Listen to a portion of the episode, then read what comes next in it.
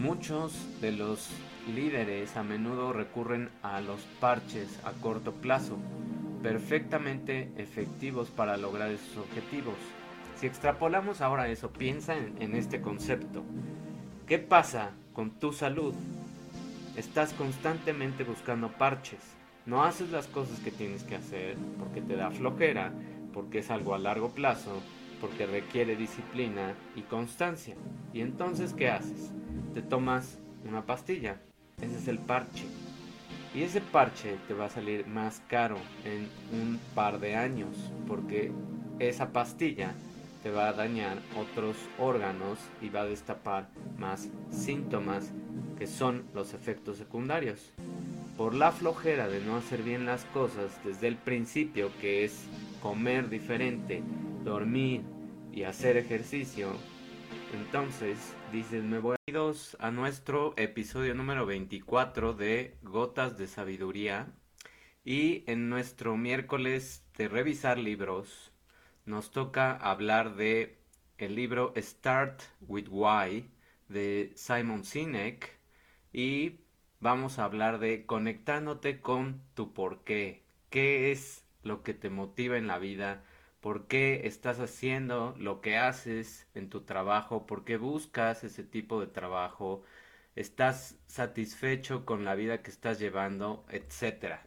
Todos esos temas los vamos a ir conectando a través de esta reflexión del libro y de ejemplos que tienen que ver con empresas, pero lo vamos a extrapolar hacia nuestras vidas y cómo nosotros también podemos diseñar conectarnos con ese motivo, con ese significado y encontrar algo mucho más eh, fructífero que nos llene y que realmente nos apasione levantarnos e ir a hacer nuestro trabajo.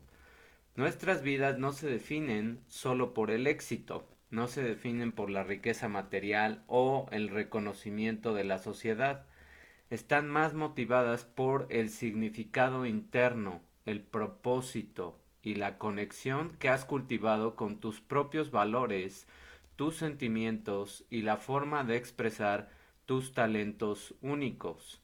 Por lo tanto, lo que haces en tu vida refleja directamente la forma en que conoces, amas y aprecias esas chispas de creatividad y de destreza que utilizas en tu trabajo y lo que te distingue de los demás. Hay una historia famosa de un grupo de fabricantes de automóviles estadounidenses que visitaron Japón para inspeccionar las plantas de automóviles de ese país. Las líneas de montaje y de producción que vieron eran más o menos las mismas que las de las fábricas en Estados Unidos, pero había una diferencia muy importante. En Estados Unidos, un trabajador en la línea de producción utilizaba un martillo de goma para golpear los bordes de la puerta de los automóviles para asegurarse de que encajaran. O sea, las puertas realmente no estaban diseñadas de acuerdo al tamaño para que embonaran, sino que tenían que irlas eh, martillando para que fueran embonando. En Japón ese trabajo no existía. Cuando los ejecutivos de Estados Unidos se preguntaron cómo se las arreglaban en las plantas sin ese puesto, en las plantas de Japón sin ese puesto, pues el director de la planta sonrió, em, no sarcásticamente, sino como de sorpresa, y explicó, pues lo que hacemos es que nos aseguramos de que las puertas encajen cuando las diseñamos. No esperamos a que se termine el proceso de producción de una puerta y la golpeamos, que es lo que muchas veces el mensaje clave de, esta anécdota es no hagas las cosas para mal para después tratar de arreglarlas. En nuestras vidas, ¿cuántas veces no hacemos las cosas por cumplir, por ir a cierto evento, por el que dirán, etcétera, y lo hacemos de mala gana. Y hacemos las cosas para después tener que arreglar un problema mucho mayor. El mensaje entonces es que el éxito es el fruto de un diseño, no de esos parches, no de apagar fuegos, que eso constantemente es la actitud que vemos sobre todo en México y en países latinoamericanos. Estar haciendo las cosas como se pueda, como salgan, sin motivación y después tratar de arreglarlas y por eso hay tanto trabajo que es más bien de arreglar, de reparar, de remendar que realmente un trabajo de diseñar. Entonces, la diferencia entre una cultura de del este, de Japón, de, y la diferencia con la cultura de los americanos, los fabricantes de automóviles japoneses no buscan un problema ni intentan encontrar una solución improvisada. Ellos están diseñando el resultado que querían desde un principio, o sea, tenían claro el resultado, ese por qué, ese trabajo a donde van a llegar, esa meta la tenían muy clara y eso tiene beneficios obvios. En primer lugar, es probable que una puerta bien diseñada dure más y tenga una estructura más sólida en caso de un accidente. En segundo lugar, si la puerta se ha diseñado correctamente, pues no necesitas ni comprar el martillo para amoldarla, ni contratar trabajadores para que hagan ese trabajo. Eso elimina desperdicio y ahorra mucho tiempo y dinero y trabajo extra. Pero no es así como funcionan las cosas en muchas organizaciones, como lo hemos mencionado. Lo que estos fabricantes de automóviles estadounidenses estaban haciendo con estos martillos para amoldar las puertas es una metáfora de la forma en que se dirigen muchas empresas en todo el mundo. Este es un ejemplo de japoneses y americanos, pero pasa en todos lados, en todos los países, más en unos que en otros. Ante un resultado que no coincide con un plan original. ¿Por qué? Porque no está diseñado ese plan original. Muchos de los líderes a menudo recurren a los parches a corto plazo perfectamente efectivos para lograr esos objetivos. Si extrapolamos ahora eso, piensa en, este concepto. ¿Qué pasa con tu salud? Estás constantemente buscando parches. No haces las cosas que tienes que hacer porque te da flojera, porque es algo a largo plazo, porque requiere disciplina y constancia. ¿Y entonces qué haces? Te tomas una pastilla. Ese es el parche. Y ese parche te va a salir más caro en un par de años porque esa pastilla te va a dañar otros órganos y va a destapar más síntomas que son los efectos secundarios. Por la flojera de no hacer bien las cosas desde el principio, que es comer diferente, dormir y hacer ejercicio, entonces dices me voy a ahorrar tiempo y no voy a hacer eso porque Número uno, no tengo la disciplina. Número dos, me da flojera. Es más fácil invertir ahorita dinero en comprar una pastilla, en pastillarme y hacer, quitarme esos síntomas y seguir mi vida inconsciente, comiendo mal, durmiendo mal, no haciendo ejercicio y teniendo sedentarismos altísimos. Entonces, no te quejes si después tu cuerpo tiene más síntomas que son mucho más caros. Eso es lo mismo. En las empresas o en tu vida, las cosas no se parchan ni se reparan. Se piensa en el diseño y aun cuando sea a largo plazo y aun cuando requiera más disciplina en un principio, los resultados van a ser mucho mejores. Cuando te pones las manos a la obra, cuando realmente te comprometes contigo, entonces no es tan complicado como parece. Otro ejemplo de otra empresa como Apple, que es la empresa de computadoras, al igual que Dell, HP, Toshiba, etc., tienen sistemas que funcionan bien y otros que no. Pero las cuatro empresas tienen el mismo acceso a recursos, talento y canales en medios de publicidad, etc. En términos racionales no importa qué computadora elijas, todas son muy buenas.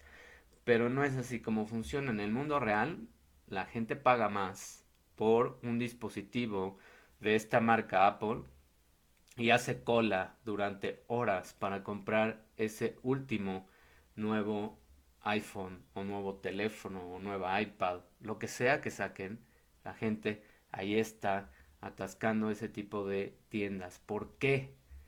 Porque esas empresas como Apple no solo venden el producto, te dan una creencia y te dan valores a ti como cliente. Te hacen sentir que se están preocupando por ti y que lo que diseñan es pensado en ti. No es al azar, no es nada más una computadora, es algo que se pensó para que tú tuvieras la mejor experiencia. Y esta es una forma de pensar diferente que es el eslogan de Apple. A diferencia de todos sus rivales, no está asociado con una categoría de productos. Esto es lo que lo hace inusual.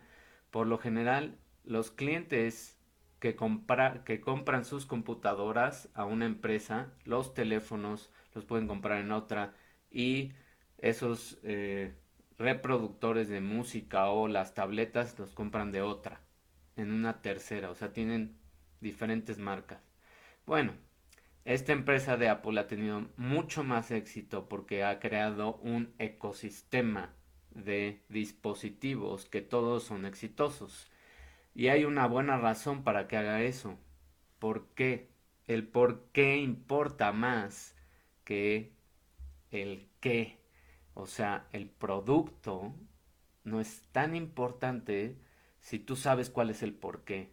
Si tú sabes cuál es el motivo. Ahora vamos más adentro en ese concepto. La mayoría de las organizaciones tienen ese tono de describir lo que hacen, de explicar por qué son mejores, gastar mucho tiempo en especificaciones, etcétera, y creen que así es como van a vender más. Pero si Apple fuera como todas esas empresas, pues su argumento para vender algo es pues simplemente fabricamos muy buenas computadoras, tienen un diseño excepcional, son fáciles de usar, ¿Quieres comprar una?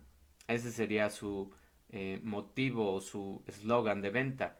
Pero eso no es lo que Apple te dice. El mensaje de ellos es el tono que le ha convertido en una de las empresas más exitosas de todos los tiempos. Todo lo que hacemos es desafiar el status quo. Eso es lo que dicen ellos. Creemos en pensar de una manera diferente y lo demostramos al hacer productos hermosos y fáciles de usar, pensados en ti. Y también hacemos grandes computadoras. ¿Quieres comprar una? Es súper distinto porque te están dando tu lugar, porque están pensando en ti, porque les importa lo que digas y lo vemos porque corrigen sus productos en base también a las quejas y a las sugerencias de sus mismos clientes y reajustan su marca sin importar muchas veces si va o no con ese set de especificaciones. Entonces, ¿cuál es la diferencia? Pues no hay una manipulación ni cosas gratis, simplemente hay un motivo. El énfasis no está realmente en los productos. Apple no te está diciendo lo que hace, te está diciendo por qué lo hace. Entonces, esta compañía es la adecuada para ti porque te está dando tu valor. Dicho de otra manera, te está atrapando por la parte emocional porque está viendo las creencias de las personas y los valores en lugar de ser un simple consumidor. Entonces, ¿por qué ese tipo de mensajes es tan persuasivo? Pues para responder eso vamos a tener que ver cómo funciona la mente y por qué muchos de los que venden productos también llegan a ti porque también eso te va a servir para no atraparte en productos que usan también ese marketing, pero realmente no te están dando un valor agregado.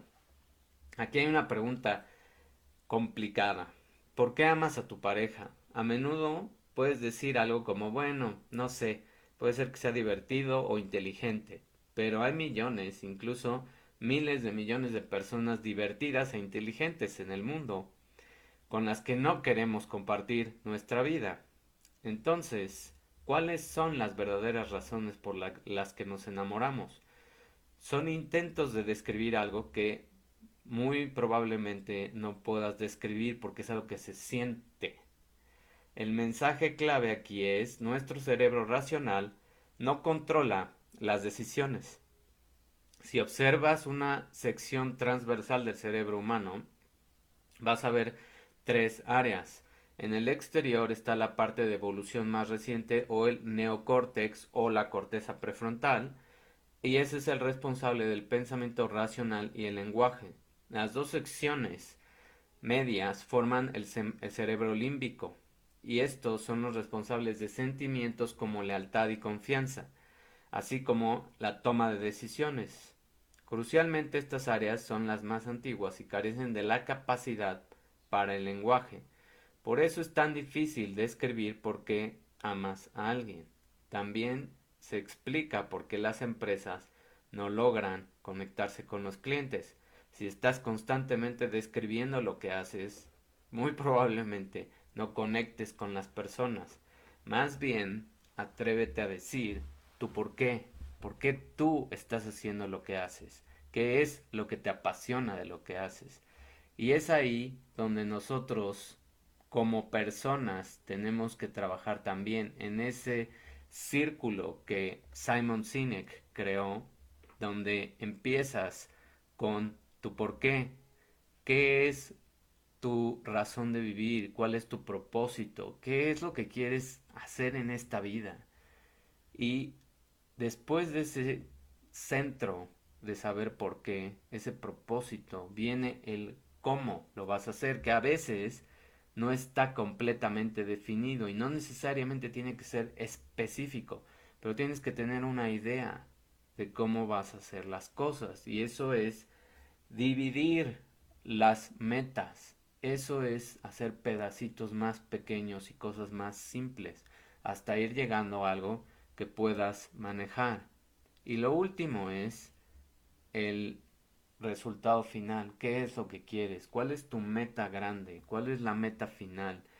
Si regresamos a nuestro ejemplo de, nuestra vida y la salud, nosotros, ¿qué queremos cuando nos tomamos una pastilla? ¿Qué quieres? Que se te quite el dolor de cabeza que no te duele el estómago, que no te dé gripa. Eso es lo que quieres, ¿no? Tu meta final es tener salud. Tu meta final es tener energía. Tu meta final es sentir que tu cuerpo te está respondiendo. Si esa es tu meta final, ¿por qué no hacer las cosas que deberías de hacer, como ejercicio y comer distinto? Si al final ese es el por qué te van a llevar a tener salud, y no nada más por un rato, sino es a largo plazo. Entonces, cuando nos conectamos con ese porqué, cuando empezamos a diseñar algo en nuestras vidas en base a esa gran meta y la vemos como un compromiso, es cuando entonces conectamos todas estas regiones del cerebro y las cosas se hacen más fáciles.